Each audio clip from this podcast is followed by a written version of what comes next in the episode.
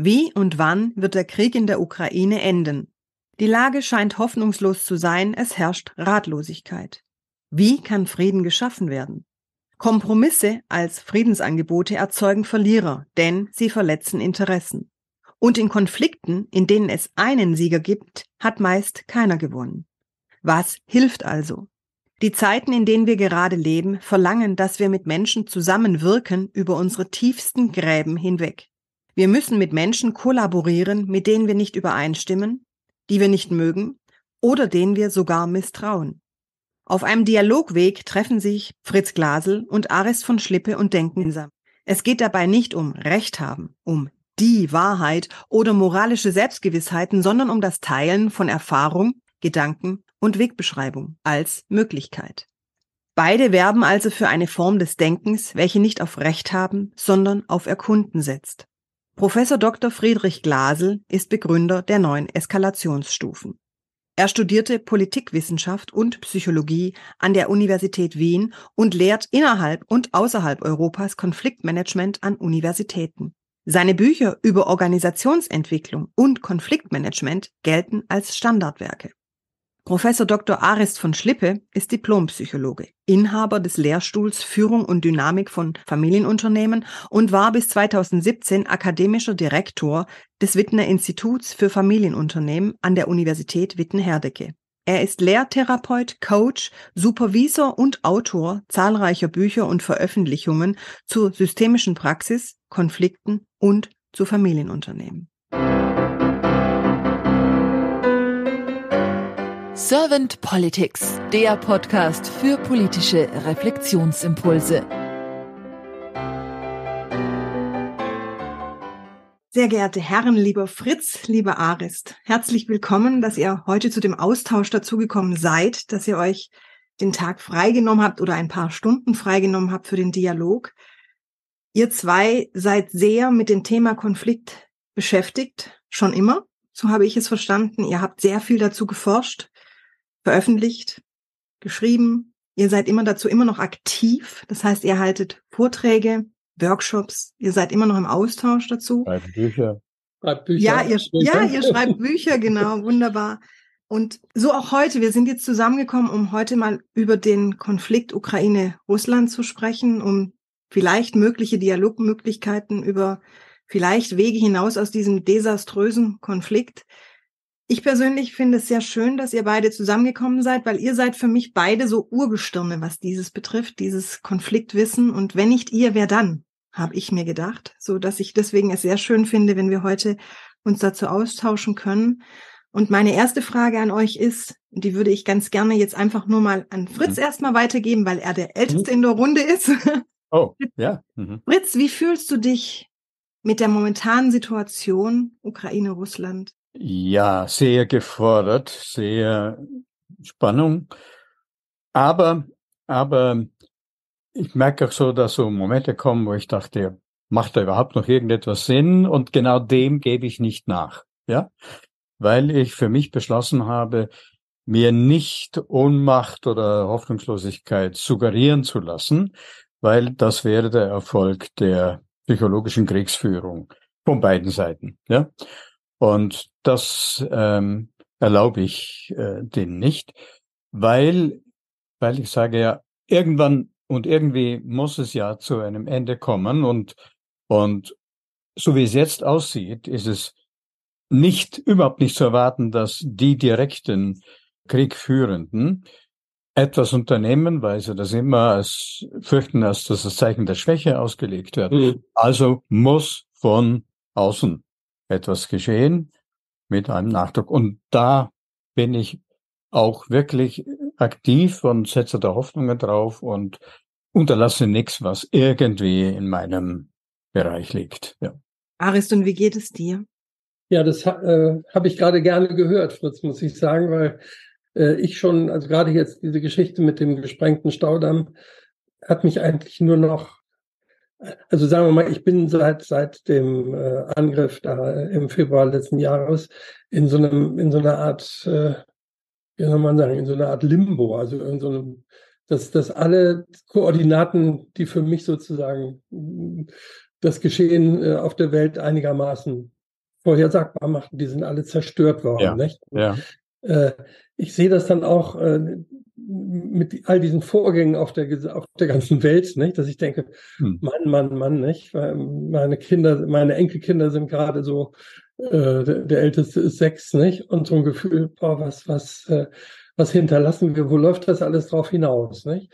Und äh, ich sehe auch ganz stark diese, da ich mich ja sehr stark mit der Eigendynamik von Konflikten beschäftigt habe und für mich so diese, der Kern eigentlich meiner meiner Message, auch in dem Buch, was du gerade hochgehalten hast, äh, Fritz, ist, wir brauchen Bewusstheit über die Mechanismen, hm. denen wir so unterliegen. Hm. Und ich erlebe eigentlich, und das auch auf beiden Seiten, sehr wenig Bewusstheit. Und das hm. ist etwas, was mich sehr deprimiert.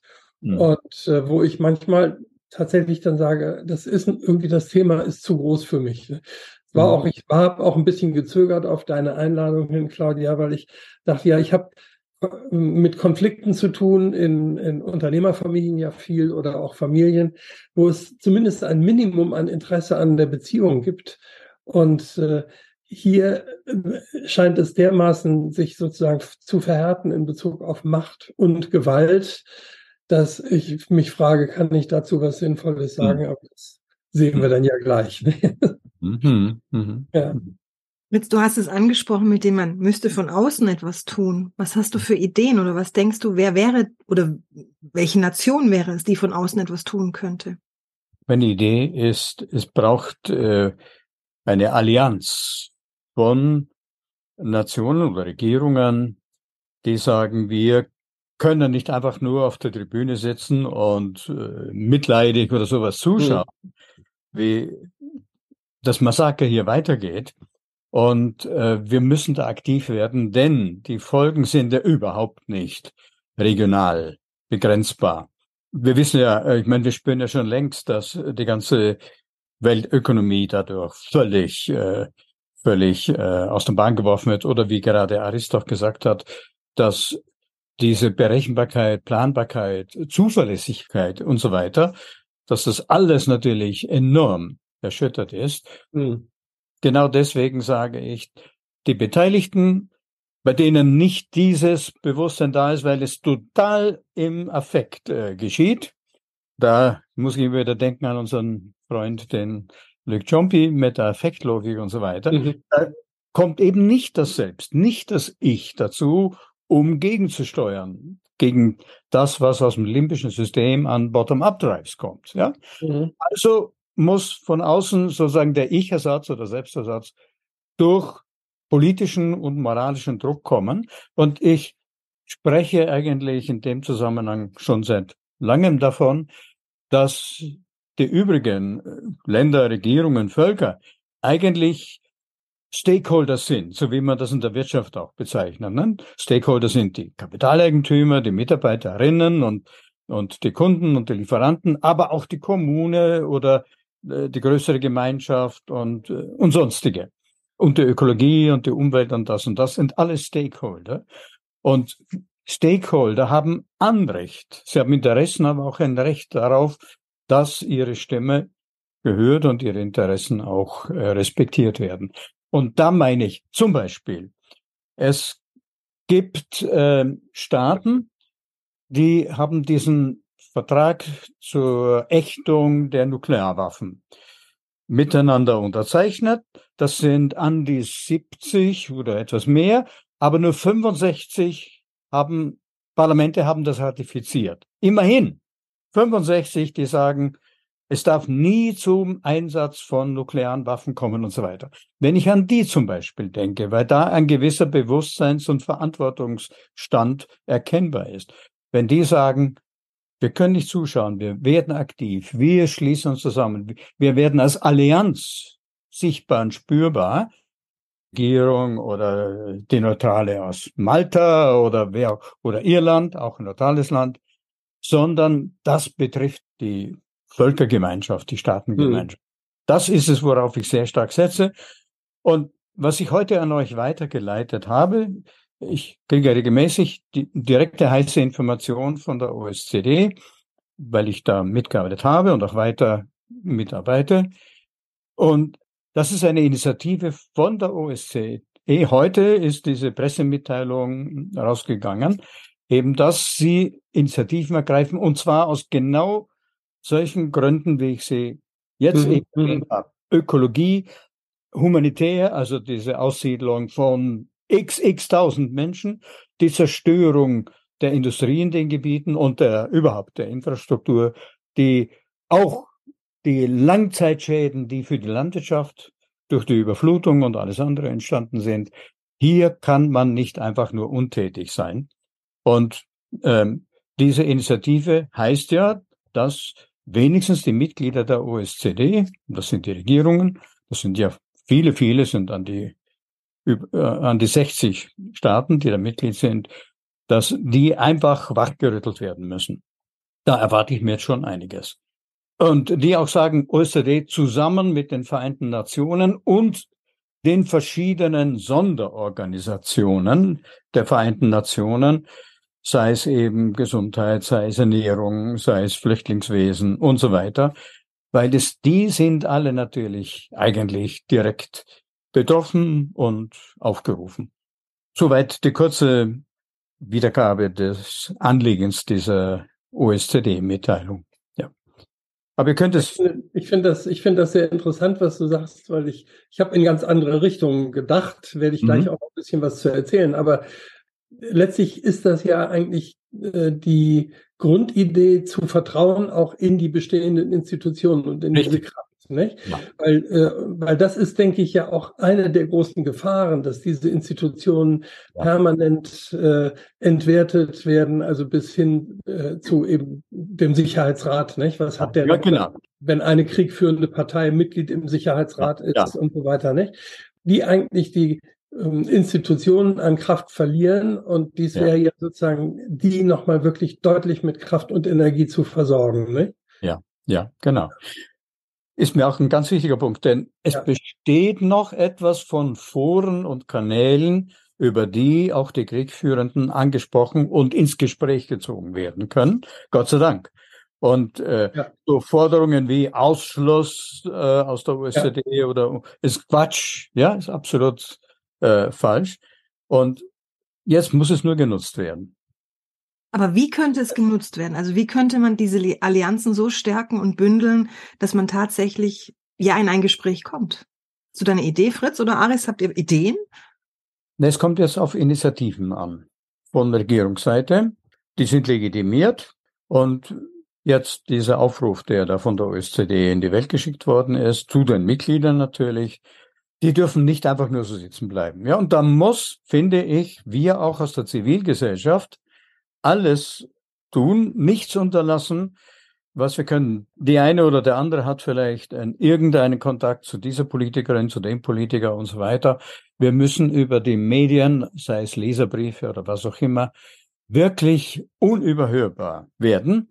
Und ich weiß eben aus Erfahrungen, zum Beispiel mit äh, Nelson Mandela, dass solche Aktionen wie sie Amnesty International oder zivilgesellschaftliche mhm. Initiativen, dass die Impact hatten, auch wenn das die Regierungen lange Zeit nicht zugeben wollten. Aber es ist so. Hinterher, wenn man so die Sachen liest, äh, die dann aufgearbeitet werden, ist das enorm wichtig gewesen, dass es das gegeben hat. Und darum, ich weiß auch aus meiner Arbeit, mit den ein oder anderen Politikern. Sie sind sehr von der Gunst der öffentlichen Meinung abhängig, machen ja ständig Meinungsumfragen, um zu schauen, wie stehen mhm. Aktien. Und deswegen ist die Stimme der Zivilgesellschaft unglaublich wichtig. Und, und deswegen sage ich, lassen wir uns nicht suggerieren, es gibt nichts, ja, aussichtslos. Genau deswegen weigere ich mich, dem zu folgen. Hm. Das ist interessant und es freut mich, weil ich seit 40 Jahren da in diesen Urgent Actions von Amnesty International ja. jede Woche irgendwie Briefe schreibe ich und auch so ein Gefühl habe, man, wenn man ja. da äh, irgendwas nach in den Iran schickt, äh, ja, hat das überhaupt irgendeine Wirkung. Aber äh, das ist schön, nochmal das zu hören. Ne? Genau die Woche kamen wieder Berichte, zum Beispiel dieser österreichischen Amnesty International äh, Mitarbeiter in der Türkei sind freigelassen worden. Die und die Frau mhm, ja. im Iran ist freigelassen worden. Ja, ja. Also es gibt das. Das müsste auch bekannt werden. Das wird leider von den Medien ignoriert. Ja? Nur wenn man Mitglied ist bei diesen Organisationen, dann kriegt man die internen Newsletters und, und sonstigen Berichte. Ja. Aber es gehört eigentlich zum Stimmungsbild. Hm. Ja, genau, weil dieses Stimmungsbild ja gerade auch so in der Bevölkerung so, so negativ ist. Das heißt ja. immer so, Putin will nicht reden, Punkt. Man hat da keine Chance. Ja. Mhm. Oder, mhm. und so wie du jetzt auch sagst, ja gut, vielleicht, dass man etwas von einer anderen Richtung versucht, wenn die beiden Konfliktparteien, jetzt Ukraine und Russland, es nicht schaffen, dass vielleicht von außen irgendwie was. Was, mhm. was habt ihr denn für Ideen? Wer könnte denn da alles in solche Allianzen mit reinkommen? Jetzt ist die OECD schon gefallen. Was wäre denn aus eurer Sicht vielleicht auch noch wichtig, wer noch mit reinkommt? Ach so, ja, ich wiederhole den einen Punkt, nämlich diese Staaten, die diesen Vertrag zur Ächtung der Atomwaffen wenigstens ratifiziert haben. Mehr haben sie unterschrieben. Äh, wenn man denkt, dass es da diese Saporischia gibt, ja, und mhm. das das gute Funktionieren dieses AKW Saporischia auch davon abhängig ist, dass es Kühlwasser gibt und so weiter. Und da sagt zwar die AIEAE, e, ähm, das ist noch nicht wirklich jetzt gefährdet, aber es könnte soweit kommen. Und auch das sind Stakeholder, also die, die immerhin diesen Bewusstseinsstand hatten, diese Regierungen, dass sie sagen, Moment, es sind unabsehbare Folgen was du gerade auch gesagt hast, die Unberechenbarkeit und die Häufung von Zufällen, die einander auch noch verstärken, ja. Und wo dann die sinnlose Schuldzuweisung dann sofort wieder beginnt und dergleichen. Und zum Beispiel, wenn die OSZE sagt, aus ökologischen, aus humanitären, wegen der Infrastruktur, wegen äh, Industrie, wegen Landwirtschaft und, und, und, und wegen der Gefährdung, auch erwähnt in dem Schreiben, wegen der Gefährdung dieses äh, AKW. Deswegen muss jetzt etwas geschehen. Hätte eigentlich früher auch schon geschehen müssen, aber so. Und ich denke, wenn zum Beispiel die Sonderorganisationen der UNO auch sagen, die Überflutung betrifft ja nicht nur die Menschen, die auf der ukrainischen Seite des Dnipro, sondern auch auf der russischen Seite sind. Deswegen muss hier kooperiert werden, um die betroffenen Menschen aus der Gefahr zu bringen und um weitere Gefahren, die sehr wahrscheinlich sind, um die zu unterbinden. Also wenn die OSZE und diese legitimiert dazu, wenn sie sagt, es geht nicht darum, nur der Ukraine zu helfen, sondern auch den Menschen, die auf der russischen, auf der russisch besetzten Seite ja, ja, ja. Äh, wohnen, dann ist auch, sagen wir, der Vorwurf, ja, ja, er, er greift nur Partei für die Ukraine, ist dem auch zu begegnen. Das ist auch. Das wäre die Chance in dem Ganzen. Ne? Ich habe es heute ja. in der Zeitung gelesen, eben 17.000 ja. äh, auf der ukrainischen und 40.000 ja, auf, auf der russischen Seite, ne? die bedroht sind. Ja. Ich würde vielleicht, äh, wenn du Claudia einverstanden bist, noch mal ein bisschen in eine andere Richtung gehen, weil gerne, äh, ja.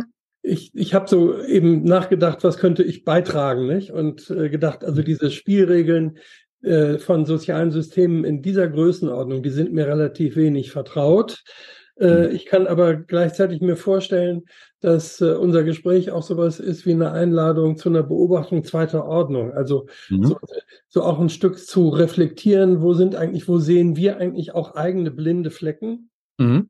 Dieser schöne Spruch von Heinz von Förster, wir sehen nicht, was wir nicht sehen. Nicht? Ja. Und in, ja. in unserem Agieren sind wir immer wieder äh, blinden Flecken ausgesetzt und haben vielleicht, wenn wir uns so im Sinne des Harvard-Modells auf den Balkon begeben und äh, aus einer Beobachterperspektive nochmal sprechen, vielleicht nochmal zu reflektieren. Ähm, wobei ich dann eher gedacht habe, ich würde mich dann eher in der Rolle sehen, Fragen zu stellen als Antworten ja, zu geben. Nicht?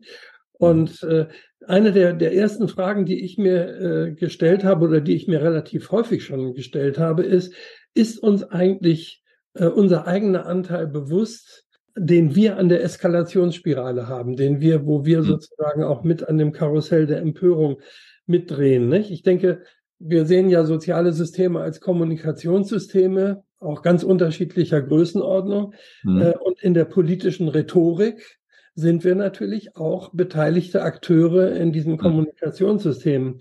Und diese Frage, welche Frames setzen wir eigentlich von westlicher Seite, nicht? Und wie viel Spielräume geben wir eigentlich diesen Frames und äh, wie viel nicht. Ähm, und da denke ich, äh, da ist es schon eine Gefahr, dass äh, die Frames von unserer Seite, auch von der westlichen Seite, eigentlich ja. auch nur eine Richtung kennen. Ja. Beurteilung, Anklage, Sanktionen, Verschärfung. Du hast ja was geschrieben über die Wirkung von Sanktionen, nicht? Also ein ja. äh, Artikel, wie, wie äh, sinnlos Sanktionen eigentlich sind und wirkungslos, ja. Die, genau, diese Verschärfung äh, eigentlich nur auch mit die Eskalationsspirale dreht. Äh, auch Haftbefehl gegen Putin. Ich habe gerade ja. noch das Interview mit äh, Kissinger jetzt in der äh, Zeit letzte Woche gelesen, wo er sagt, Haft, also Putin ins Gefängnis bloß nicht. Ja. Es ist unmöglich, einen Krieg zu begrenzen, wenn man den Krieg verbindet mit dem Schicksal eines einzelnen politischen Führers. Ja, ja diese personenbezogene Zurechnung, ja, die da genau. passiert, nicht? Dass wir alle, dass auch immer wieder gesagt wird, Putin hat und Putin und der wird ja, ja nie und so weiter und so weiter, nicht? Und äh, dann frage ich mich, äh, an wen richtet sich eigentlich die Rhetorik auch von westlicher Seite? Richtet sie sich an die andere Seite oder richtet sie sich eher an uns? Ja. Definition, wir sind auf jeden Fall die Guten. Und hm. das hm. ist schon mal klar. Und da drüben sind die Bösen. Und hm. wir laden damit ein in so eine Entdifferenzierung, in eine Schwarz-Weiß-Zeichnung, die ich mhm. immer problematisch finde. Ne? Ja. Und ich habe ähm, ähm, mich besonders hat beschäftigt, das war ja vor ein paar Wochen, gab es das erste Zusammentreffen von ähm, Annalena Baerbock mit Lavrov wieder. Und da sagt sie dann so sinngemäß, ich habe es jetzt nur aus der äh, Erinnerung, Herr ja. Lavrov, ich fordere Sie auf, diesen, beenden Sie diesen verbrecherischen Krieg oder so etwas. Ja. Und dann dachte ich, äh, was ist das für eine Kommunikation? Äh, ja. Wird er sagen, ah, Mensch, gute Idee, danke für den Tipp und super, mach. äh, aber ne, was, was für eine Art von, von äh, Kommunikation ist das? Mhm. Die ist eben, die bestätigt sozusagen nur nochmal dieses Narrativ, ihr seid die ja. Bösen, wir sind die Guten. Mhm. Und äh, das heißt, die Fronten werden eigentlich durch diese Art der Kommunikation eher verschärft als, mhm. äh, und eher noch weiter verhärtet. Mhm. Und das heißt, es ist eine Dynamik, die sich aus der Konfliktlogik heraus mhm. speist mhm. und diese weiter verschärft. Denn natürlich, wenn man jemanden dermaßen auch noch die Pistole auf die Brust setzt, wäre ja, ja ein Nachgeben, würde ja äh, emotional, selbstwertmäßig ah, ja. eine Katastrophe sein. Nicht? Und mhm dann habe ich auch gedacht, diese Art, wie wir rhetorisch unterwegs sind, mhm. führt auf der anderen Seite eher dazu, dass Vielstimmigkeit verstummt.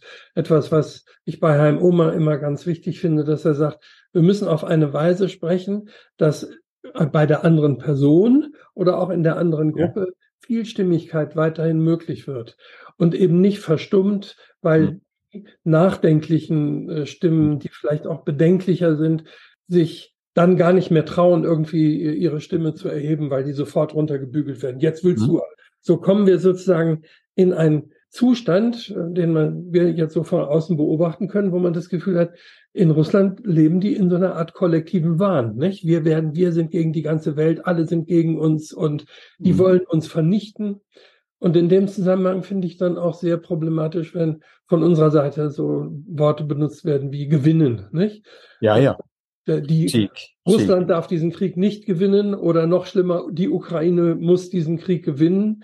Das hm. sind, äh, finde ich, alles hm. rhetorische Instrumente, die hm. eskalativ sind, eskalationsfördernd sind und ja. wo ich äh, mich frage, welche Art Alternativen haben wir? Wie könnten wir eigentlich Frames anders setzen?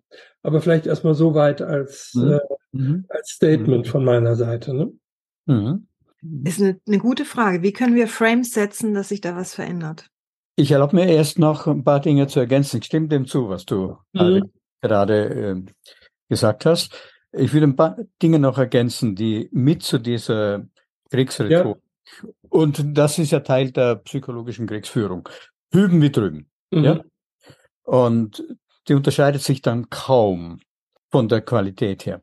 Aber zum Beispiel von der Intensität her aber schon, nicht? Also da, wenn man so sich diese aus, ja, ja. aus Russia Today so, sowas an, anguckt, ja. dann wird einem ja Angst und Bange, nicht? Ah, sicher. Und bei uns wird zumindest nochmal gesagt, wir können das nicht bestätigen. Es ist, äh, ja. ne? Ja, ja. Zu dem, was du, was du so auch beschrieben hast, du hast auch von blinden Flecken gesprochen. Mhm. die wir dann nicht sehen, weil wir eben blind sind und so. Und das ist, ist ganz, ganz wichtig. Was wurde in den Medien, jetzt schaue ich mehr auf die westliche Seite, was wurde da eigentlich nicht erwähnt oder bewusst beschwiegen oder verschwiegen, damit äh, mehr und mehr ein einseitiges Bild von hier Schuld und Unschuld und richtig und falsch und so weiter genährt wird. Und zum Beispiel die ganze Frage der Verträge, die es gegeben hat in der Sicherheitsarchitektur 1990, dass die West und Ost einander überfliegen durften und mit Satelliten ja. und mit Radar und mit Fotos überprüfen konnten, ob die Vereinbarungen, die sie getroffen hatten, dieses Vienna-Dokument nämlich regelmäßig einander zu berichten über personelle und materielle Stärke und Bewegungen und dergleichen, um das zu überprüfen. Und da war die Frage auch, das ist mal von der einen und mal von der anderen Seite gebrochen, verletzt worden oder zum Beispiel Angriffskriege gegen ein UNO-Mandat. Wenn ich denke, Irak 2003 oder Libyen, Gaddafi musste gestürzt werden und so weiter. Auch Serbien, nicht? Der Angriff auf Und Serbien 1999, ja. genau das, was jetzt wieder mit Kosovo ein Nachspiel hat, ja. Und solche Dinge, wo mit zweierlei Maß mhm, mhm. wird. Das ist mein großes Problem auch. Mhm. Und zwar richtigerweise auf den Vertragsbruch und dies und das oder Verletzung des Völkerrechts der einen Seite gewiesen wird, aber nicht auch, Moment, leider, das macht es ja nicht besser und ist ja keine Rechtfertigung, aber leider auch auf, auf der westlichen Seite. Und dieses Beschweigen und Verschweigen und Schaffen von blinden Flecken wodurch sich natürlich die Urteile über äh, wer hat was getan und wer ist im Recht und wer ist im Unrecht und so weiter, natürlich zu einer Schieflage entwickeln. Das ist ganz klar. Und das andere ist, auch da, du hast ja auch von dem Druck gesprochen, von der sozialen Kontrolle, die ja ausgeübt wird eigentlich, wenn irgendjemand das in Frage stellt oder sagt, Moment, Sie haben vergessen, 2003 USA greifen Irak an und nebenbei bemerkt, nebenbei bemerkt, die Ukraine hat damals mit den USA mitgewirkt an dem Angriffskrieg gegen gegen Irak. Ist viel nicht bekannt, aber das ist verbrieft, ja? Mhm. und wurde dann ja sehr von der russischen Regierung wirklich scharf kritisiert. So, ihr tut so, als wäre ihr schon auf der NATO-Seite, zum Beispiel. Ja, ja. Also die äh, Russland hat nicht so sehr für, für Irak Partei ergriffen, aber gegen, gegen den Angriffskrieg und so weiter. Und solche Sachen, wenn dann irgendjemand sagt, ja, Moment, Moment, äh, bitte zum kompletten Bild gehört noch dies und das und so einseitig, Schuld und Schuld, Bruch des Rechts und hier nicht, so ist es nicht, dann ist dieser Druck, der wirklich auch zur Hysterie gemacht wird, nämlich äh, naja, dieses Schimpfwort Putin-Versteher oder Außenversteher mhm. oder das, was mich so erinnert an die ähm, Diffamierungen in der Nazizeit, äh, schwächt äh, Wehrkraftzersetzung, Volksverräter, was auch die AfD unter, unter anderem auch als Begriff immer wieder verwendet hat, Volksverräter, die Frau Merkel und so weiter und solche Dinge. Und enormer Druck. Und das Merkwürdige ist auch, dass das mehr oder weniger widerspruchslos auch, auch hingenommen wird. Diese ganze Verrohung mit dieser Rhetorik und das, das auch vorhin äh, Arist davon gesprochen, dass sozusagen selbstverständlich davon gesprochen wird, es muss einen Sieg der unseren geben. Ne? Ja, ja, ja. Und ohne einen Sieg ist eine Verhandlung nicht denkbar, weil dann ist ganz klar, wie die Karten auf dem Tisch liegen. Ne? Und dass überhaupt gesetzt werden kann auf die Entscheidung durch Gewaltanwendung und so weiter, das wirft unsere Zivilisation ja. wirklich Jahrzehnte zurück. Ja, ja. Waren wir Atavismus, nach, ja. nach 45 schon viel weiter. Ja? ja? Und mein Punkt ist immer wieder, dass ich sage, auch in Zeiten dieses, äh, dieses Systemkampfes, hier Kapitalismus und da sogenannter Kommunismus oder real existierender Sozialismus, trotz des Systemkampfes und des Misstrauens und der Konkurrenz und der Hegemonie, trotzdem sind solche Dinge gelungen damals, die die Gefahr, dass es aus Versehen und Missverständnis heraus zu Katastrophen kommen könnte, einigermaßen ja. Band haben. Ja. Und das ist auch verloren gegangen jetzt. Und ich mache mir wirklich ja. große Sorgen in dem Sinn, äh, dass mehr dieser Dinge passieren können, wie sie nachweislich zum Beispiel 62, äh, Kuba-Krise, glaube allen mhm. dass da beinahe die US-Marine äh, russische U-Boote beschossen hätte, wenn nicht der kommandierende Offizier den US-Kommandierenden verraten hätte, bitte tut es nicht, wir haben Atomwaffen an Bord. Das wird eine Katastrophe in der Karibik. Ja? Mhm. Und solche Dinge. Oder äh, ein russischer Offizier auch, der gesehen hat, dass am Bildschirm äh, ja, ja, ja. Spiel entstanden ist, da ist was unterwegs, äh, im Marschflugkörper und so weiter. Und bitte, das ist nicht ein gewollter, gezielter Angriff, da ja. ist ein technisches Versagen im Gang und so weiter. Ja. Und da braucht es ein minimales Vertrauen, um das einander sagen zu können und auch voneinander annehmen zu können. Und das ist durch diese, ja, der totale Krieg, das ist ja der Ausdruck, den, den wir aus der Nazizeit kennen. Ne? Ja. Da, dieser wirklich totale und totalitäre Krieg natürlich jetzt diese noch vorhandenen Grundlagen eines gewissen minimalen Vertrauens auch ähm, zersetzt hat oder zerstört hat und so weiter. Ja, vielleicht, vielleicht kann ich, kann ich direkt dazu äh, was sagen, weil ich finde, äh, das passt ziemlich gut zu dem, was ich über Frames gesagt habe. Nicht? Ja. Also, ja. dass sozusagen ein, ein Framing ständig angeboten wird, es geht hier um Gewinnen und Verlieren. Ja. Ja. Also ich habe gedacht, was wäre eigentlich anders gewesen, wenn bei diesem ersten Zusammentreffen von äh, äh unserer Außenministerin mit Lavrov, die gesagt hätte, äh, lieber Herr Lavrov, wenn ich das so sehe, und ich vermute, Sie werden es eigentlich ähnlich sehen, mal ganz unabhängig jetzt von der Schuldfrage oder wer hier ja. der, der Bösewicht ist, ja. es ist eine Situation entstanden, die beide Seiten überhaupt nicht mehr in der Hand haben können ja. und aus der wahrscheinlich kein Ausweg mehr zu finden ist, äh, als jeweils den nächsten Eskalationsschritt zu gehen. Und es ist völlig klar, dass bei einer ultimativen Eskalation es gar kein Gewinnen geben wird, denn die vollständige Zerstörung ihres Nachbarlandes wäre ja hoffentlich nicht etwas, was sie äh, wollen ja. und was wir genauso wenig wollen.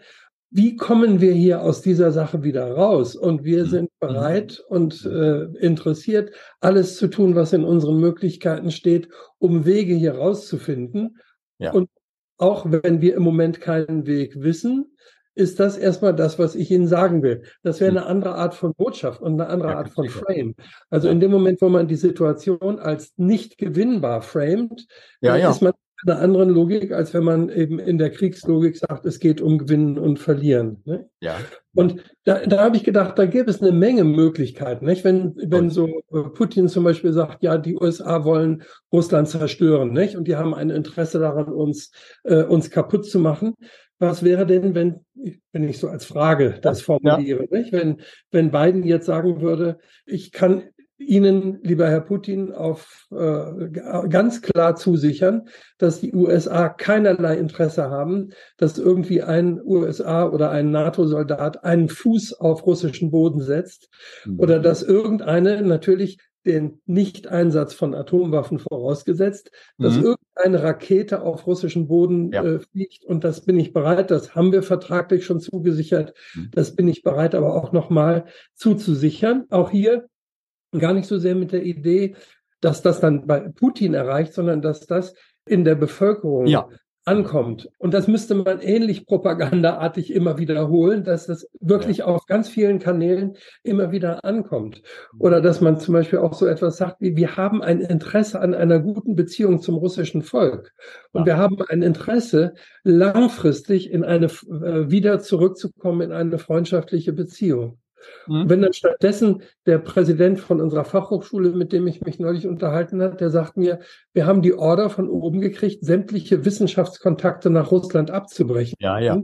Ich dachte, was für ein Wahnsinn ja. in einer Situation, in der eigentlich die Interaktionen, die, die ja. Kommunikationskanäle intensiviert werden müssen, werden sie auch von unserer Seite unterbrochen. Und ja. das auch gerade zu Leuten, wo man eben sagen kann, also wenn dann ist es eine Möglichkeit, eine Chance, äh, kritikfähige, reflektierte Leute zu erreichen und da die Gesprächskanäle offen zu halten.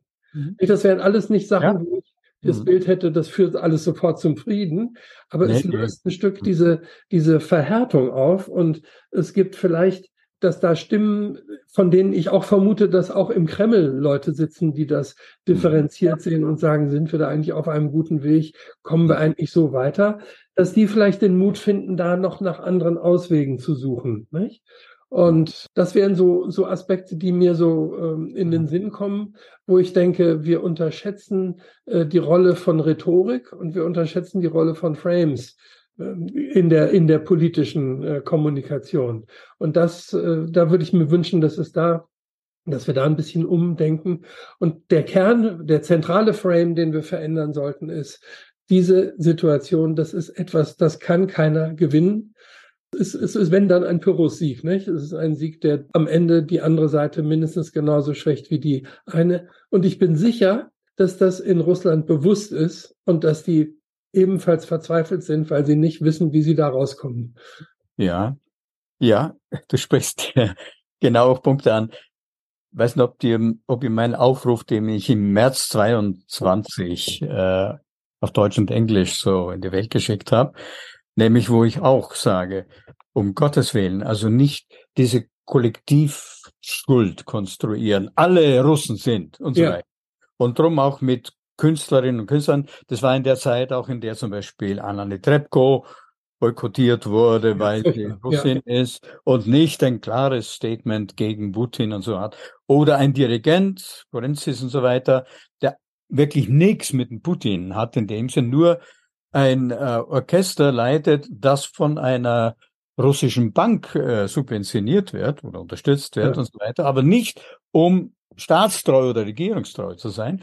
Und diese Hysterie, alles was russische Kultur, russische Herkunft ist und so weiter, ich hatte das Wort Hysterie ja vorhin ja gebraucht und mhm. so, das ist mit in dieser, in dieser Rhetorik, auf die du ja wieder dich beziehst und so, da drin und, und es hat einige Zeit gewirkt. Auch zum Beispiel, ich habe dem Aufruf auch mich ausgesprochen gegen das, was damals gegen Gerhard Schröder im Gange war. Ja, ja. Er wurde inzwischen von der SPD äh, wieder rehabilitiert in dem Sinn, nämlich einer, der in der Zeit, in der kein Krieg bestanden hat, eine freundschaftliche Vertrauensbeziehung zu dem Präsidenten des anderen Landes hatte, dass von dem jetzt gefordert wurde, Schluss aus und so weiter, statt zu sagen, liebe Leute, nutzt doch die Tatsache, dass, ja, exakt, exakt. dass der Wladimir auf den Gerhard hört. Ja? ja.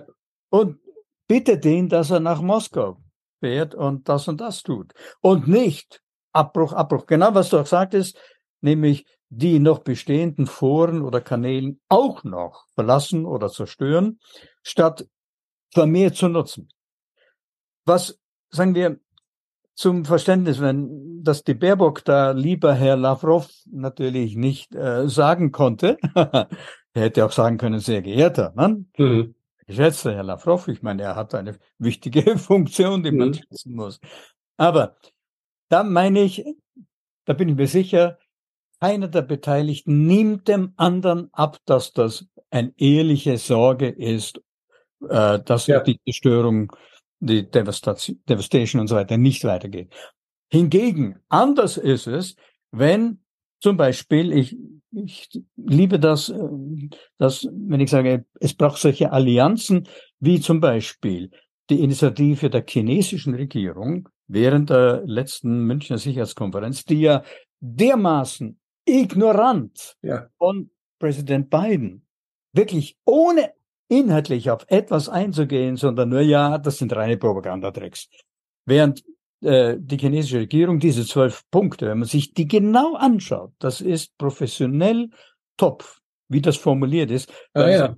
Schuldzuweisung hier oder da ist, sondern wir plädieren für die Einhaltung des Völkerrechts. Keine Grenzverletzungen, keine nicht die territoriale Integrität verletzen und so weiter. Und das ist indirekt ein Urteil ja. über die russische Invasion und so weiter. Ja, die, und ja. das wird die Vereinten Nationen wieder anerkennen und, und, und. Also alle diese, und auch Wiederaufbauleistungen. Also auch äh, hier nicht zu so sagen, okay, da müsst ihr schauen, wie ihr damit fertig werdet. Also die zwölf Punkte wirklich beachtenswert mhm. und dann so ignorant. Äh, ja. Einfach so. Warum? Weil, das sage ich jetzt, das ist meine Unterstellung, weil die USA es nicht ertragen kann, dass sie nicht mehr Weltpolizei sind, die nach ihrer Vorstellung von Law and Order da und da intervenieren, wenn die, wenn die Ordnung gefährdet ist, nach US-Begriffen, sondern die Befürchtung, China könnte Erfolg haben, mhm. ja auch Iran und Saudi-Arabien zum Beispiel. Mhm. Auch in afrikanischen Kriegsgebieten hat auch chinesische Regierung interveniert mit Erfolg äh, und mediiert auch. Und das kann man sozusagen nicht zulassen, dass China, mit dem ja in der Hegemonie äh, mit den USA Spannungen bestehen, dass die Erfolg haben. Deswegen, ja, das, das ist interessant. Das ist interessant, wie du es, wie du es beschreibst, weil ich habe genau diese Szene, habe ich mir mit der mit dieser Psychologie des feindseligen Wahrnehmungsfehlers. Ja, ja, genau. Diese ne, Bias. Du, du siehst ja. stärker auch diese machtpolitischen Anteil dabei. Und ich habe eher diesen psychologischen Anteil, ja, das dass dermaßen verhärtet ist, dass man überhaupt ja. gar nicht mehr das ja. prüft, sondern von vornherein sagt, das kann ja nur eine Falle sein. Sowieso. Und ja. Und das ist, und das spielt einfach sehr, sehr unglücklich miteinander zusammen, diese Psychologie und die Machtpolitik in dem Zusammenhang. Ne? Ich habe, ja, ich beobachte jetzt, wie doch die eine oder andere Regierung schon auf diese zwölf Punkte des chinesischen äh, Vorschlags äh, eingeht. Und mhm. so, ist was dran oder müsste man und so weiter. Aber wichtig wäre, und wiederhole mich da, diese Allianz derer, die sagen, das ist wirklich nicht einseitig und das ist nicht äh, in der Parteinahme für äh, mhm. Moskau, sondern für die Weltordnung, für den Weltfrieden und so weiter. Und es kann doch nichts Besseres geben, als wenn jemand mit Vermittlungsversuchen Erfolg hat im Interesse mhm. der, ja, des Weltfriedens und so weiter. Und, aber dieses, sagen wir sagen, sagen wir sagen, dieses untätig bleiben, dass auch keine Regierung eines EU-Mitglieds sagt, Moment, Moment, schauen wir da mal genauer hin. Ja? Später ist ein bisschen was passiert. Beispiel auch Puerto Rico oder Brasilien und noch ein paar haben gesagt, Moment, äh, bitte, diese zwölf Punkte sind es wert, dass wir sie mhm. jetzt nehmen und diskutieren und etwas unternehmen. Aber dieser Bias, von dem du, Aris, gesprochen hast, ne, von vornherein, dieses Misstrauen, für mich ist der Hintergrund wirklich diese Angst vor dem, was es schon länger im Gange ist, vor der, der Angst der USA, diese Nummer eins in der Hegemonie, und da knüpfe ich beim Kissinger an, der hat das ja genauer untersucht und beschrieben, der Hundertjährige. Der nicht da, aus dem Fenster stieg, ne? ja, weil da verschieben sich die Verhältnisse. Wer wird Nummer eins ja. werden und dergleichen. Und das steckt auch hinter dem Bias, dem Wahrnehmungsbias, so, das kann nur feindlich sein, das kann nur hinterlistig sein und so weiter. Das ist übrigens, finde ich, nochmal eine, eine Facette, über die ich auch schon öfter nachgedacht habe. Ist eigentlich, was ist eigentlich der, die, emotional auf dem Grund von dem Ganzen? Ja. Äh, ist, glaube ich, weniger, äh, dass die, also so eine Machtgier oder sowas, sondern eher Angst. Ne? Also eher, äh, wir müssen aufpassen, wenn wir jetzt nicht, äh, also Angst, auch Gefühle von Demütigung vielleicht äh, auf der aber russischen Seite, aber auf der amerikanischen Seite auch sehr stark. Oh, wir müssen auch aufpassen, wir müssen jetzt überall die Kontrolle behalten. Und dass man interessanterweise, dass wenn man aus Angst handelt, man dem anderen eben auch Angst macht, nicht? Ja. Und dass ich dachte, wie kommt das eigentlich? Was, was ist eigentlich der Sinn? Äh, dass die Amerikaner jetzt dann gerade in dieser Situation, dass die Nancy Pelosi dann da äh, Taiwan besucht und ja, ja, dass man das alles mit großem Pomp so macht, um genau die Seite so herauszufordern, dass man sagt, eine Situation, die über Jahrzehnte irgendwie einigermaßen paradox äh, in einer Schwebe gehalten wird, ja, die versucht ja. man jetzt zu entparadoxieren, ja, um, das, um die Ge Gefahr einer weiteren Eskalation. Ne? Ich fand es sehr interessant, Fritz, was du am Anfang angesprochen hast, den Luke Chumpy, der ja auch das Buch geschrieben hat, wie Emotionen und Gefühle Geschichte machen. Ihr kennt ja, wahrscheinlich ja. beide das Buch, ja, wo tatsächlich auch darüber geschrieben oder wo er darüber schreibt, mit diesem Vertrauen, mit der Angst. Und auch du, mhm. Aris, in deinem Buch Feindbilder Psychologie der Dämonisierung, was du ja, auch geschrieben hast, das hast du mit, mit Heim zusammengeschrieben, oh, was tatsächlich auch das auf den Punkt bringt, was du jetzt gerade gesagt hast, dieses Angst schüren, damit Mhm. auch umzugehen. Aber jetzt habe ich dich gerade unterbrochen, Fritz. Entschuldigung. Bitte, mach du Ah, weiter. Nee, das ist prima, weil das schließt doch an. Ich würde so sagen, Angst, aber Verlustangst. Nicht irgendwie eine, an, so eine unbestimmte Angst. Verlustangst auch. Nummer eins, nicht mehr zu sein. Also nicht in der, in dem Wettbewerb. Und die Hegemonie ist ja wirklich ewig im Gange. Egal, ob du jetzt zwischen äh, Großbritannien und dem Deutschen Kaiserreich oder Frankreich, äh, französischen Kaiserreich und anderen oder Russ, äh, dem Zahnreich und das und das. Also das ist das alte Motiv der Hegemonie. Und das hat ja der Kissinger wirklich äh, wunderbar untersucht, wie er den Metternich äh, versucht hat, auf die Schliche zu kommen. Wie er damals nach den Napoleon-Niederlagen dann die Heilige Allianz gestiftet hat mit all den äh, Herrschern, die ein gemeinsames Interesse hatten, also äh, nicht so einen Emporkömmling und dieses Freiheit, Gleichheit und, und Brüderlichkeit und so weiter Mhm. denken, um das weiter um sich greifen zu lassen. Aber jetzt die Verlustangst in dem Sinn, äh, da bin ich auch bei dir, Arist, nämlich an Ansehen zu verlieren, an Image zu verlieren, an Reputation zu verlieren und damit auch, sagen wir, dass wir geachtet, aber auch gefürchtet werden. Ja, also Mhm. Angst, wer selber Angst an Angst leidet, macht auch anderen Angst. Ne? Und das, Mö- Mögen Sie uns hassen, solange Sie uns fürchten, nicht? ja, ja, ja, ja. Spruch, Ja, ja, ja. ja. So ist es. Wenn sie uns nicht ehren, also Ehrfurcht nicht, aber Furcht wenigstens, ja. Und genau, wo diese Verschiebungen, nämlich wie diese äh, Architektur nach 45 Jalta und dann die Vereinten Nationen mit dem Vetorecht, dem Sicherheitsrat und so weiter, das hat sich ja schon längst verschoben. Die de facto Machtverhältnisse finden ja nicht mehr sich in dem, was damals formalisiert und legalisiert worden ist und so. Und wenn ich denke an das Aufkommen der südlichen Hemisphäre, Südamerika, aber auch afrikanische oder Indien, was jetzt bevölkerungsmäßig äh, China überflügelt hat und so weiter.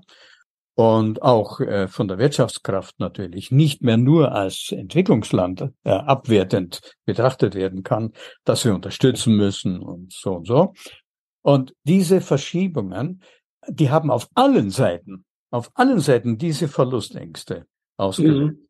Und statt zu sagen, Moment, äh, die Architektur steht zur Diskussion. Und das waren an sich, das ist meine Einschätzung, das waren an sich auch die ersten Hinweise mit der Auflösung der Sowjetunion und des Warschauer Paktes. Dadurch dieses Ungleichgewicht, denn die NATO ist, hat nicht nur überlebt, sondern ist sogar noch stärker geworden, ja, und an die Grenze Ja, Russlands ja, ja. gerückt.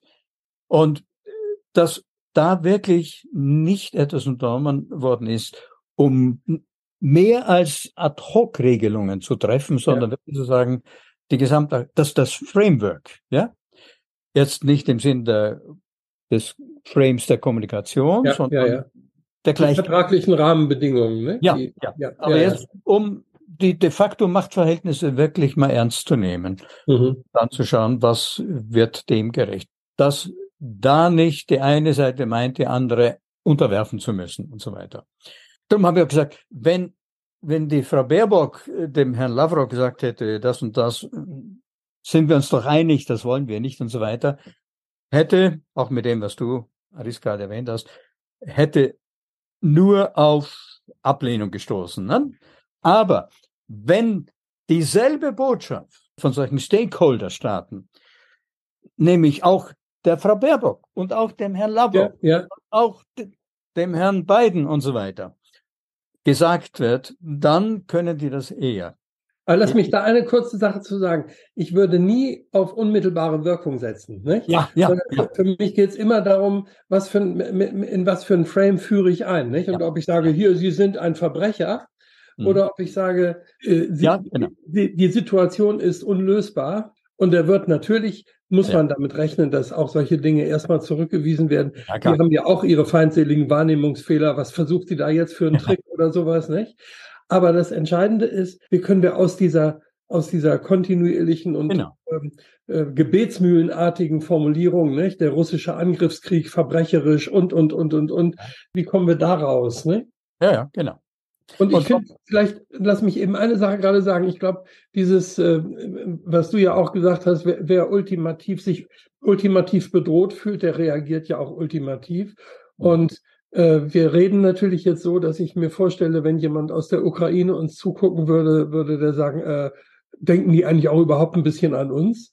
Ja. Äh, dass mhm. ich finde zum Beispiel natürlich, dass es in Ordnung ist und wichtig, dass wir die Ukraine mit Defensivwaffen versorgen, mhm. dass wir aber auch gleichzeitig vorsichtig sind mit der Rhetorik, die auch von dort kommt, von so ja. Begriffen wie Heldenmut und Gewinnen und Rückeroberung und, genau. und all diese Dinge, dass man sagt, es gibt ein Recht auf Selbstverteidigung und das unterstützen wir, aber mhm. wir werden nicht so weit gehen, euch Angriffswaffen zu liefern, wir werden nicht so weit eben nicht mit der Idee, wir unterstützen euch so lange, bis ihr gewonnen habt und bis ihr euren heldenhaften Kampf ja, ja, ja. Äh, beendet habt. Denn diese Rhetorik ist da durchaus äh, auch nicht ganz unproblematisch. Ne?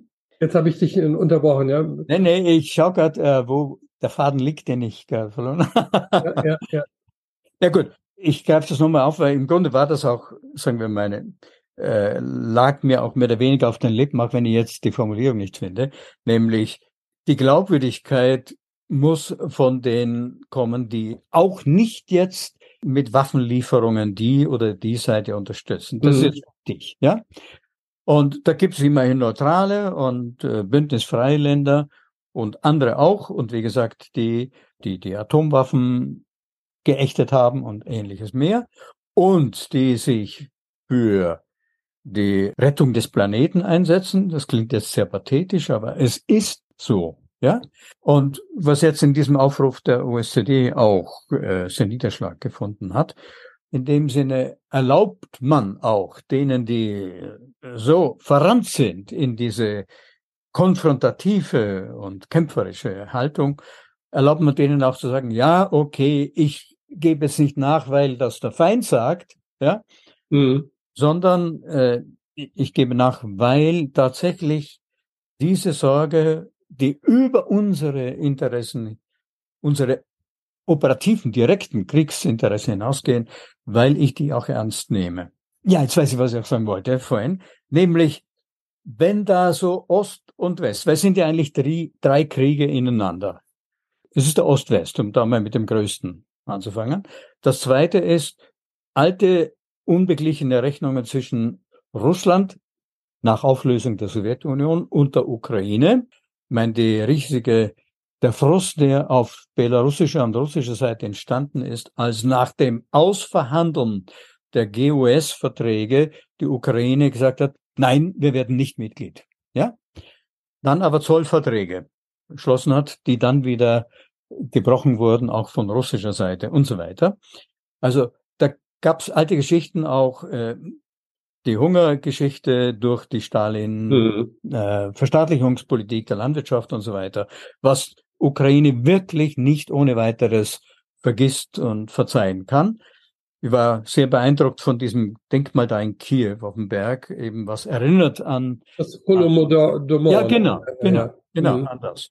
Und das hat hohen Erinnerungswert für die Menschen. Also die alten äh, Russland oder Sowjetunion und Ukraine Probleme plus dann das, was ja eigentlich seit 2013 Maidan in der Ukraine im Gange war, pro West, pro Ost, Bürgerkrieg, äh, Bürgerkrieg, zum Teil eben diese Separatisten gegen Söldnerheere auf ukrainischer Seite und Söldnerheere auf der separatistischen Seite und so weiter, was dann zur Ausrede geführt hat für die russische Invasion, eben Februar vorigen Jahres. Äh, wir müssen die russisch sprechende Bevölkerung da vor dem Genozid retten. Ne? Und so weiter. Also die drei ineinander. Und deswegen, wegen dieser ineinander Verflochtenheit der verschiedenen Dinge, sage ich, ist es notwendig, dass wirklich Regierungen, Staaten, Völker die auch nicht Waffen liefern und die auch nicht so mhm. oder so involviert sind, dass die aktiv werden, weil die, deren Glaubwürdigkeit kann man nicht von vornherein mit dem, er war ja auch auf der Seite und auf der Seite äh, irgendwie äh, in Frage stellen. Ja, ja. Und Ja, und da rede ich mir die Zunge heiß natürlich, warum geschieht da nichts? Ich habe nach sofort im Februar nach dem Angriff äh, Russlands gegen die Ukraine habe ich an unser Außenministerium geschrieben. Äh, in Österreich jetzt. In Österreich, ja. ja, mhm. unser, ja unseres in Österreich. Ich habe seinerzeit promoviert in Fragen Völkerrecht, Neutralität und Völkerbund und UNO. Ja, also ich bin da durchaus als Experte anerkannt auf dem Gebiet. Und ich habe darauf hingewiesen, bitte, bitte nicht Neutralität mit Augenzwinkern, sondern ganz strikt, weil sonst verspielen wir die Glaubwürdigkeit späterer möglicher Vermittlungsinterventionen. Ja? Mhm. Und dann was doch Überflugrechte hat man dann genehmigt und dies und das, direkte Waffenlieferungen nicht, aber auch das Mitzahlen äh, in Rüstungsbudgets und so weiter. Das sind bedenkliche Dinge. Äh, mhm. Gott sei Dank hat die russische Regierung nicht einmal darauf reagiert. Ja? Aber mir ist wichtig, ehrliches Spiel zu spielen und nicht mhm. zu sagen, naja, wir tun, als wären wir neutral, aber im Grunde sind mhm. wir eigentlich auf der westlichen Seite mhm. im Sinne der Kriegsplan äh, und Kriegslogik, ja. Dass das eben ungenutzt bleibt, das ist ein Riesenproblem für mich. Und wie gesagt, Zivilgesellschaft wird wach, geh wieder auf die Straßen wie damals gegen die Atomwaffen oder gegen die AKWs und die Endlagerung der alten Brennstäbe und so weiter. Da war was los, ja? Mhm. Und wieso, wieso ist jetzt diese Schläfrigkeit da? Ja. Was war das? Petting statt Pershing, nicht? Ja, ja genau. ja. Make love not war. genau. Ja, ja, ja. Aber Fritz, ich weiß nicht, ob es eine Schlaflosigkeit ist oder ja, Müdigkeit oder sowas. Ich glaube, es ist tatsächlich das, was wir vorher auch an, oder ihr angesprochen habt, diese Angst. Deswegen ja. geht keiner so richtig nach vorne. Ja, Angst oder Resignation, nicht? Also ja. so ich denke eher Resignation. Ja, ja. Mhm. Eher auch, es fällt uns nichts ein, äh, hoffnungslos. Und denn wenn auch diese von mir äh, angesprochenen neutralen oder äh, bündnisfreien Länder und so weiter, die sind natürlich mit ihren Interessen durchaus mehr auf der westlichen Seite, mit ja, ihren ja. Wirtschaftsinteressen. Sie sind Teil des Zahlungs- und Wirtschaftssystems, wie es sich da etabliert hat und so weiter. Ich gestehe der Ukraine das Recht für Selbstverteidigung zu und, und bitte sorgen wir dafür, dass die effektiv sich verteidigen können. Nur, dass es dazu keine Alternative gibt, dass parallel dazu nicht mal ein Prozent mhm. der Mittel in Diplomatie investiert wird. Ja, ja, ja. Das finde ich das Himmelschreiende. Ja, also okay, äh, Sie haben auch nach der UNO-Satzung das Recht auf Selbstverteidigung, ja, und da gibt es Unterstützung, aber doch nicht das Alternativlose. Und was muss daneben trotz der laufenden kriegerischen Handlungen alles unternommen werden? Und da setze ich wieder auf chinesische Initiative und mehr, um zu sagen, nein, es kann nicht entscheidend sein, wer schlussendlich den militärischen Sieg errungen hat und den anderen kaputt gemacht hat. Ne? Weil eigentlich, was du auch vorhin auch gesagt hast, es ist ein Lose-Lose für alle. Ja. Schon längst. Schon längst. Ich meine, was hat äh, äh, in Russland gewonnen, wenn sie Friedhöfe und Trümmerfelder erobern? Der Wiederaufbau kostet sie Jahrzehnte, abgesehen von, da, von dem. Und man kann ja nicht auf Dauer ein Volk, weil seine Regierung verrückt war, ein Volk äh, isolieren. Ja, es geht mir die ganze Zeit etwas durch den Sinn. Ich will das zumindest mal sagen, obwohl ich gar nicht weiß, wie sich das auf die gegenwärtige Lage übertragen lässt. Wir haben ja vorhin mal kurz gesagt über dieses die Ansprache auch an das russische Volk. Ja, also, ja. Wir haben ein Interesse und wir sind voller Bewunderung auch für das, was dieses Volk im Laufe der Geschichte ja. erreicht hat und so etwas. Und da denke ich immer an diese Rede von äh, Charles de Gaulle an die deutsche Jugend 1962, die sehr beeindruckend ist, wo er eben ja. äh, wenige Jahre nach dem Krieg eben sagte, ich spreche mit, er sprach auf Deutsch, ne, ich spreche ja. zu Ihnen hier als Angehörige eines großen Volkes, ja. Ja. Du, also, du überlegst, dass da eben der, der Feind von vor 15 Jahren oder 17 Jahren dieser der deutschen Jugend sagt, ihr seid, ihr gehört zu einem großen Volk, ja. dann ja. ist das eine große Geste. Und äh, ich habe jetzt im Moment überhaupt keine Idee, wie eine große Geste aussehen könnte, aber ich merke, dass das etwas ist, was mir fehlt, was mir mhm. auch fehlt, wenn ich so an Israel und Palästina oder so ja, denke, also ja, diese ganzen, auch diese begrenzten Herde, wo ich denke, wo ist eigentlich eine große Geste, die eben es ermöglicht, einen neuen Frame zu setzen, einen neuen Kontext aufzubauen, ja. innerhalb dessen diese alten ja. äh, Gefühle nicht mehr so viel Platz haben, ja. weil eben sowas Essentielles auch bedient wird, dieses Gefühl von Selbstachtung, von Selbstwert, anerkannt zu werden und so etwas. Und ich denke, das wär, würde auch den äh, westlichen Politikern letztlich nicht schwerfallen müssen, der, dem russischen Volk seine Achtung auszusprechen. Nicht? Ja. Was wir aber stattdessen machen, wir gucken uns dann irgendwelche Ausschnitte aus irgendwelchen irrwitzigen Fernsehsendungen an und sagen, und so sind die, nicht? Ja. Und die gucken den ganzen Tag Russia Today und die sind völlig verblendet. Das ist aber, das bleibt sozusagen in dem gleichen Frame, nicht? Ja. ja Mir fällt da gerade die Brandrede von Viktor Frankl ein, die er gehalten hat. Ich weiß nicht mehr, ich glaube 87 war es in Wien wo er davon gesprochen hat, es gibt keine kollektive Schuld. Ja, ja. Das ist mir ja. jetzt gerade eingefallen, als ich dir zugehört habe, Aris. Das wäre jetzt für mich so eine große Geste, dieses mhm. sowas auch für mhm. Russland, vielleicht auch für die Vereinigten Staaten, vielleicht auch für Europa so etwas zu, mhm. zu entwickeln und natürlich auch für die Ukraine dass man mhm. auch schaut, was, was habt ihr als Land, was, was mhm. bewältigt ihr, was ja. habt ihr auch schon geschaffen in der Vergangenheit. Da bräuchten wir wahrscheinlich viele, du Fritz bist da von der Historie ganz anders drin, da bräuchten wir wunderbare Historiker, die das auch vielleicht belegen könnten, sowas, dass man da sagt, woran könnte man daran arbeiten oder wie, woran könnte man auch mitarbeiten, um sowas zu, mhm. zu framen, will ich jetzt mal sagen, um so einen ja, Rahmen zu geben, um ins Deutsche zu kommen, diesen Rahmen für so eine Möglichkeit zu schaffen. Mhm. Ich habe ja vorhin auch von der Hysterie gesprochen, nämlich sozusagen gegen Künstlerinnen, Künstler und so weiter, die russischer Herkunft sind. Ne? Um da pauschal zu sagen, die sind, äh, sind Feinde, ja, um diese Kollektivierung und Sippenhaftung eben auf das ganze Volk äh, mhm. zu sagen. Das, was jetzt äh, Rist auch angesprochen hat. Und ich meine, und ich meine, ich hoffe, es gibt große Gesten, aber es gibt auch die vielen kleineren Gesten. Freunde, holländische Freunde, die haben ab äh, März 22, 2022, also nach dem Angriffskrieg, haben Benefizkonzerte russischer und ukrainischer Musikerinnen und Musiker organisiert in Amsterdam und sonst wo und so weiter, wobei die Erträge eben dann an Ärzte ohne Grenzen und, und so weiter zur Verfügung gestellt wurden, weil die auf beiden Seiten aktiv sind.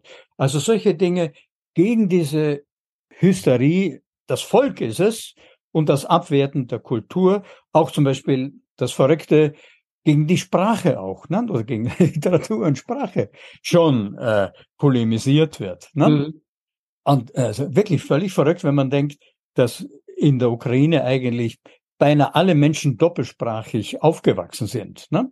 Ukrainisch und Russisch oder Russisch und Bulgarisch oder Russisch und Polnisch oder Russisch und Trintatarisch und noch mehr. Und dass dann einfach die Tatsache, dass jemand die Sprache spricht, ihn schon von vornherein mhm. äh, diffamiert. Ja? Und dieses Schätzen der, du hast es auch betont, ne, der kulturellen Errungenschaften in der Geschichte, aber auch jetzt oder wissenschaftlich, ich bin gen genau das in meinem Aufruf auch schon drin gewesen, voriges Jahr im März. Bitte stoppen wir doch mit diesem Wahnsinn und nutzen wir doch das, um nicht den Eindruck zu wecken, also diese gemeinsamen Dinge oder die Kontakte mit Wissenschaftlern, Sportlern ist auch so ein Punkt, Olympiade, ja, zum Beispiel, ja.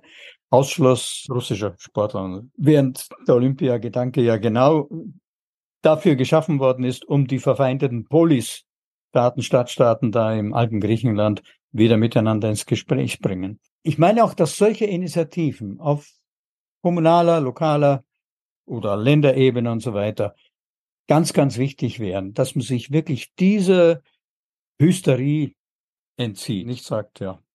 Genau, ihr, ihr, kennt vielleicht auch diese Women's Initiatives for Peace, uh, Owen. Ja. Eine, ja. eine Gruppe von Frauen aus der Ukraine, Russland, Deutschland, Schweiz, die Ja. eben den Gesprächsfaden offen halten, auch über die, auch über die Ländergrenzen hinweg. Äh, Ja. Wir hatten die gerade vor, vor drei Wochen bei uns in einer Konferenz äh, und das war sehr interessant. Eine Ukrainerin, eine Russin und eine Frau aus dem Donetsk.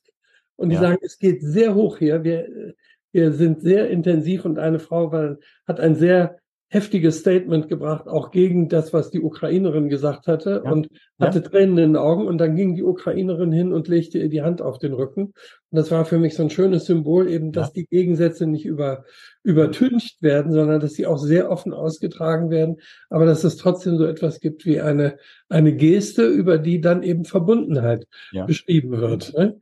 Ja. Ja. Als Mensch, mit Mensch, als Ukrainerin mit der Russin. Ja. Exakt. Ich Ja. danke euch beiden sehr für das Teilen eurer Gedanken und auch, dass ihr euch jetzt die Zeit genommen habt. Und ich finde, das mit dem Mensch ist jetzt für mich, wäre für mich eine schöne Idee, um die Sache jetzt abzurunden. Mhm. Aber gerne würde ich das Wort nochmal an euch beide geben, was euch vielleicht jetzt durch das Gespräch oder so nochmal sehr am Herzen liegt oder was ihr vielleicht abschließend noch sagen wollt. Stichwort äh, das Menschliche, das erinnert mich, äh, wir hatten in dieser Konferenz, die hieß Brücken, Brücken bauen in äh, unsicheren Zeiten. Ah ja, ne? Ah eine ja. Ja. Konferenz zu dem Ansatz vom Heim Oma, äh, die siebte internationale Konferenz zum NVR, also gewaltlosen Widerstand in der Beratung. Ne? Mhm. Und wir hatten neben diesen Frauen auch eingeladen äh, das Projekt Ferien vom Krieg, äh, äh, das hier in Deutschland immer wieder von Deutschland aus äh, in Israel und Palästina äh, so Ferienlager macht für Jugendliche aus beiden Ländern, die hinterher nicht mehr äh, so die, die Feindbilder nicht mehr aufrechthalten können voneinander. Mhm. Und ich erinnere mich eben an einen dieser Berichte aus diesem Jugendlager, wo eben der eine sagte, ja, und als dann dieses Mädchen da äh, von der anderen Nation anfing zu weinen, war ich ganz erstaunt, weil ich immer dachte, die anderen haben doch gar keine Gefühle. Nicht? ja. Dass auf einmal so dieses. Entdecken, dass der andere ähnlich, mir ähnlich ist und nicht völlig anders. Nicht? Wenn das, wenn man so das Gefühl hat, dass die sind ja völlig anders, dann kann man da auch in einen Kindergarten eine Bombe reinschmeißen. Da gehen ja nur ein paar Maschinen kaputt, nicht? Die keine, die keine Gefühle haben. Aber in dem Moment, wo du siehst, der andere ist Mhm. mir ähnlich. Ja. Äh, und das ist, glaube ich, die beste Pille gegen Dämonisierung. Nicht? Und das wäre etwas, wo wir eben auch, wenn wir äh, auf diese Gewaltherrscher, wie wir sie äh, vielleicht dann erleben, schauen, immer noch sehen müssen, dass die uns auch irgendwie, dass es zumindest auch eine Perspektive gibt, wo sie uns auch ähnlich sind. Mhm. Und wo wir aufpassen müssen, dass wir sie nicht so dämonisieren, ja, die genau. für uns dann eben der absolute Teufel sind. Nicht? Mhm. Also dieses, wie Mhm. können wir immer wieder Differenzierung einführen in die Art und Weise, wie Ja. wir über, über diesen, die, diese Dinge sprechen. Das ist für mich, wäre für mich so äh, etwas, was sich jetzt, äh, was sich für mich auch so durchgezogen hat in unserem Gespräch. Mhm. Ja, sehe ich auch so. Freue mich über diese Initiative von dir. Oder? Ich weiß, dass es die gibt, aber du hast sie erlebt auch. Hm? Ja, Mit ja, ja. Women- Women for Peace. Und es erinnert mich an meine eigene Jugend. Ich habe ja als einer der ersten zehn Wehrdienstverweigerer Österreichs dann mich eingesetzt für International Voluntary Work Camps in der Zeit des Kalten Krieges. Und ich habe die dann auch als österreichischer Sekretär dieses äh, Service Civil International und unterhalb der UNESCO auch organisiert. Ich war auch in Ungarn und in Russland und verhandelt mit den Komsomolzen und der IFÜ-Schlag und mit der FDJ und so weiter, dass die nach Österreich kommen können, so dass Menschen, junge Menschen, einander begegnen, indem sie an einem sozialen Projekt werden und an den Abenden dann miteinander über äh, die äh, Politik sprechen und über Soziales und dabei wirklich Mensch zu Mensch Begegnungen hatten und so weiter.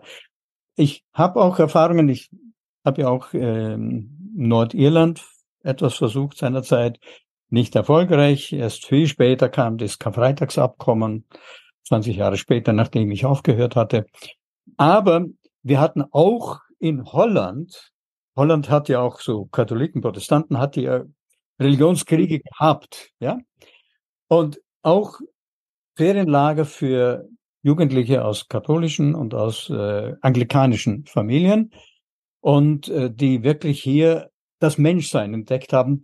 Das Problem, wir haben das auch weiter beobachtet, das Problem war, wenn sie zurück waren und wieder nur in ihrer katholischen, ihrem Stadtteil oder nur im protestantischen, weil die Segregation ging ja ne, über die Stadtviertel auch, dass sie dann in Schwierigkeiten kamen, aber nicht einfach nur zu Gewalt rückfällig geworden sind. Mhm. Ja. Sie haben es schwieriger gehabt, sie haben Spannungen gehabt, aber sie haben irgendwie gelernt, das besser auszuhalten. Ich glaube an das, ja. Mhm. Und ich denke, das gehört mit auch zu Initiativen, die von der Zivilgesellschaft kommen müssten und verstärkt kommen müssten, weil den Regierungen traue ich das im Augenblick nicht zu. Ja, ja. Mir ist jetzt gerade noch in den Sinn gekommen, Fritz, ich war letztes Jahr, durfte ich bei Projekttagen an einem Gymnasium mit unterstützen. Da war, habe ich zum Thema Friedensmediation mit den jungen Menschen gearbeitet. Ein Satz, der mich heute immer noch sehr bewegt, kam von einem jungen Mann, der sagte, wenn wir uns verstehen, können wir einander nicht mehr hassen. Mhm. Ja. Mit ja. diesem Satz würde ich gerne schließen. Ja. Ich danke euch sehr, sehr herzlich. Großartig, was ihr tut. Dankeschön. Hoffen wir auf das Beste und auf eine Entwicklung, auf das Menschliche in uns Menschen.